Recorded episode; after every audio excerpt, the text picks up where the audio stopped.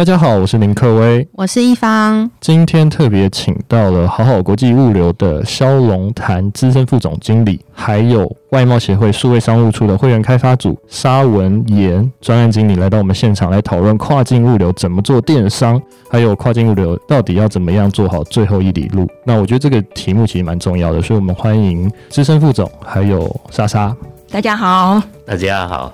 副总，我一直很好奇的就是，其实电商最后一里路就是我们所说的物流。那怎么样可以让电商节省这个物流的成本？其实一般在解释的时候啊，我比较会用宅配啊，对宅配来说明最后一里路。最后一里路有一点学术名词，好像是对，对啊。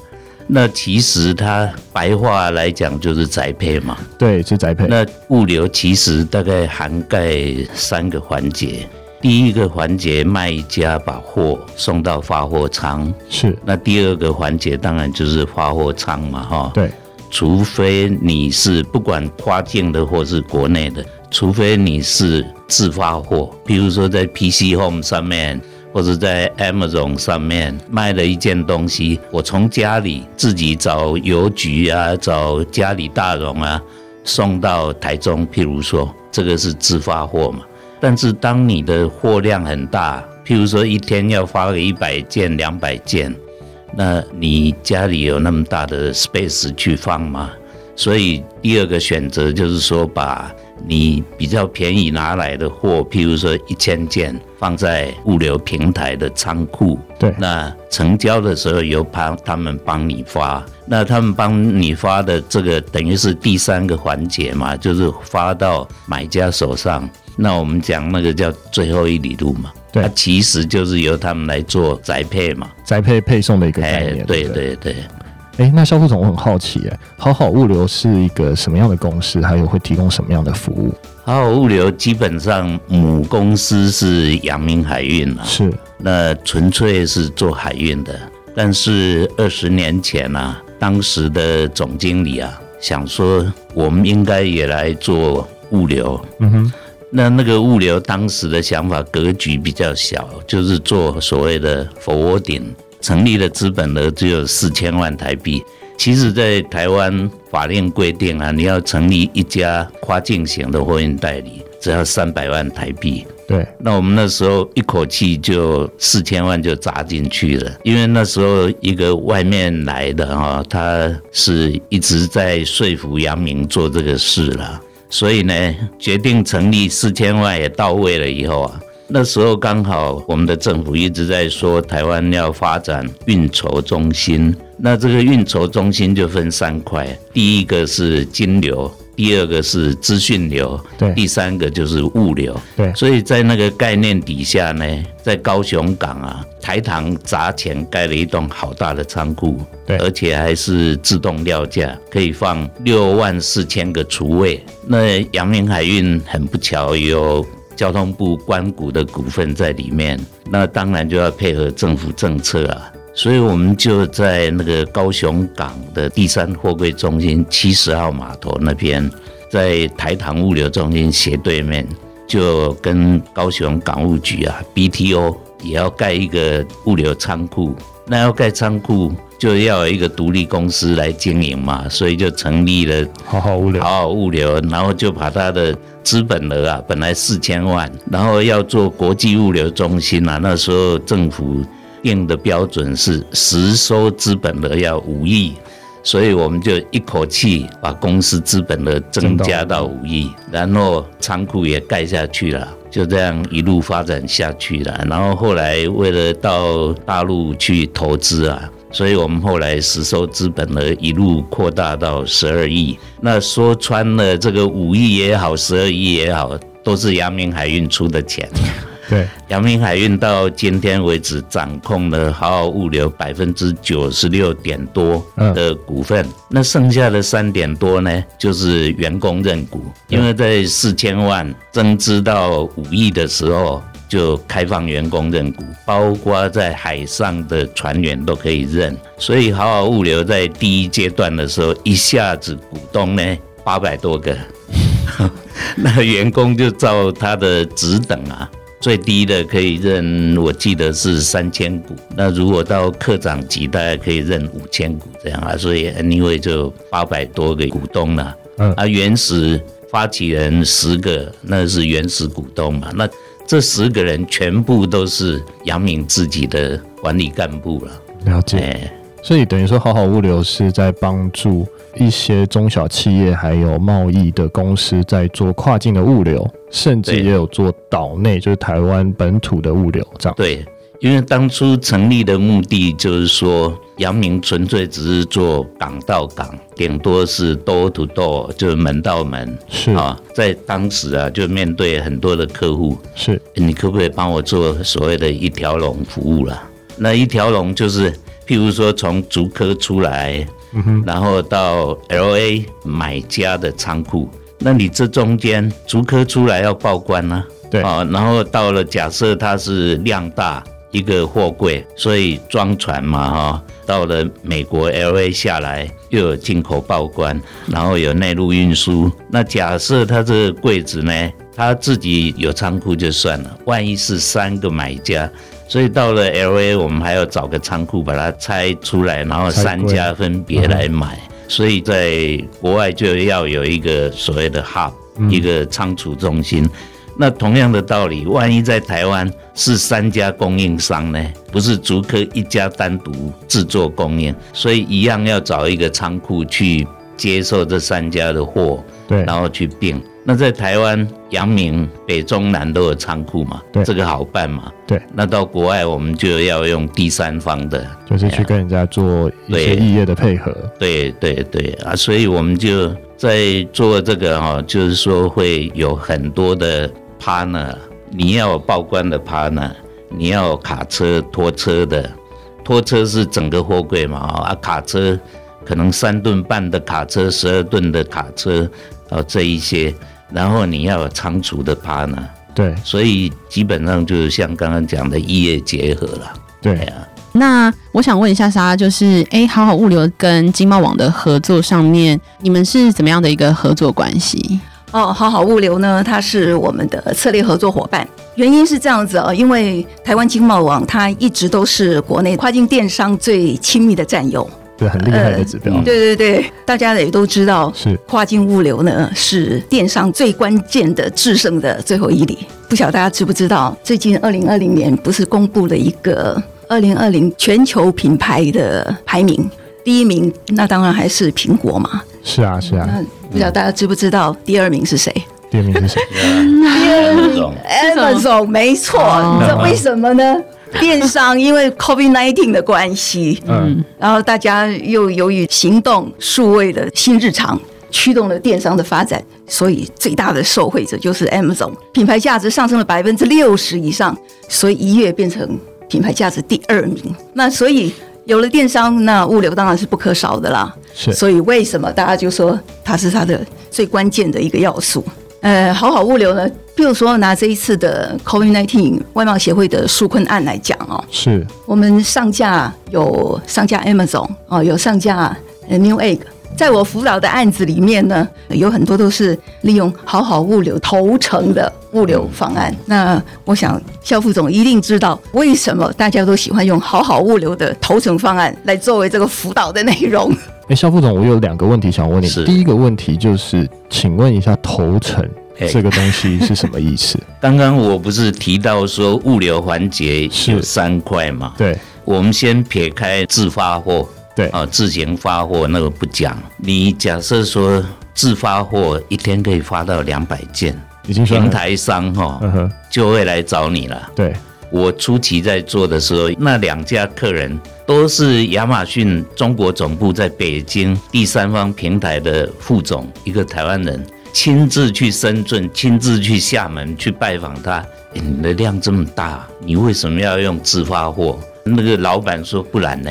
那你可以用我亚马逊的平台啊，由我帮你做后端的发货嘛。好了，问题来了，这个公司在厦门，那个公司在广州啊，卖的东西都很优秀。对，那你是专注于生产，他们从来都不是贸易商。对，你专注于生产，你连贸易条件都搞不清，你就要把这个货从厦门送到 LA，你要把这个货从广州送到 LA，甚至送到印第安、印第安纳波利斯这一些地方。最关键的是这样，亚马逊它在以美国来讲，当时大概有八十二个发货中心，就是物流中心。今天不止了哈，它这么多货，亚马逊再大的资金都不可能全部买断。所以变成我只是提供这个仓库给你，你放在这里，然后我帮你发货出去。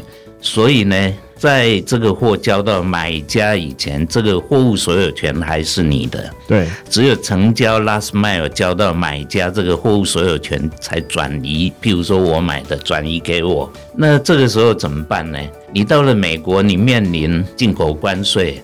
即使是免税，以海运来讲，你还有所谓的港工捐，你还有所谓的贸易推广费，也就是说，你要用国际贸易条件的 DDP 条件把它送进 LA 的仓库，然后这个时候他们又偏偏不懂贸易，他们又偏偏不懂物流，所以这个时候要有一个第三方的物流业者帮他这些都搞定。那所以呢，譬如说从厦门出口报关装船到了美国进口报关缴税交进亚马逊的仓，这一个叫做头程，然后在里面储存以后卖出一件啊一双鞋子，亚马逊送出去，那就是终端配送嘛，last mile。对，所以大概三个环节，我刚刚讲的这个啊，所以我们做的主要就是头层的部分。好，所以头层服务我大概也了解了。那我觉得刚才好像都在讲一些比较是 Amazon 的经验。那我想问一下，如果是一般的中小企业，他有货想要运到国外买家的手上，假如说是半个货柜的话，那大概要怎么样去运作？你今天即使只是一百个卡通，是。那连半个货柜都不到，对，我们都会服务。这个是这样，在海运上面哈，有两种服务模式，一个叫整柜。就是一整个柜子都你的，对，一个叫做并柜的货，对，那可能我是一百箱，只有两个 CBM，它是两百箱有五个 CBM，然后这样并起来刚好一个二十尺货柜，那我们并起来就送。那这个情况会有两种，同样都到 LA 的，那最单纯，对，到了 LA 拆了，分别发出去。那像我做的第一个，很抱歉讲亚马逊。五家客人，五个货到三个点，对，那我拉到芝加哥啊，然后用卡车分别把它送出去，这样。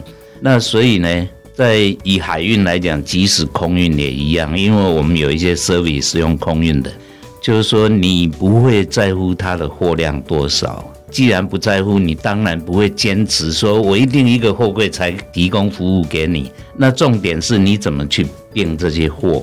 所以呢，为了这样，我们要有一个叫做 Receiving and Consolidation Hub，翻译成中文是集货跟并货中心。是。然后到了国外呢，你要有一个 Transloading and Distribution，才呃发货中心这样子，这些就可以作业了。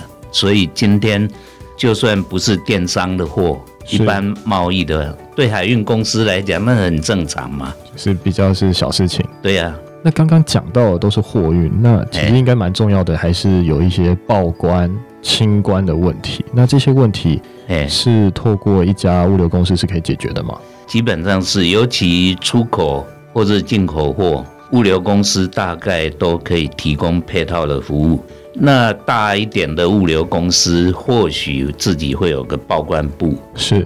但是自己有一个报关部，你的经济规模不够的话，那一个部门肯定亏钱。对，所以一般会找可靠的报关行啊，等于是策略联盟一起做。对啊，我有这个货，报关就是固定给你啊，你去做。另外一种模式，假设量很稳定很多，啊，可能大家会谈一个折扣，那这个折扣变成我赚啊。Anyway，就是说不止报关的问题嘛，你今天如果说。一百箱，你要个三吨半的卡车送货啊，你也会有这些策略联盟。所以我刚刚有提到一个做物流，不止电商物流，所以做物流你有可能包山包海，我全部都弄。但是最大的可能是策略联盟，对，所以你就会有一个 group，一些战略合作伙伴，大家分工分工各做各的，啊，最后变成一个 package。那这个 package 呢，在物流界有一个名词叫做 Leading Logistics Service Provider（LLSP）。那这个 LLSP，譬如说我嘛哈，我整合了报关行，整合了拖车，整合了卡车，还有仓库。那我来对你接这个生意，万一出了问题，是我的问题，我负责赔。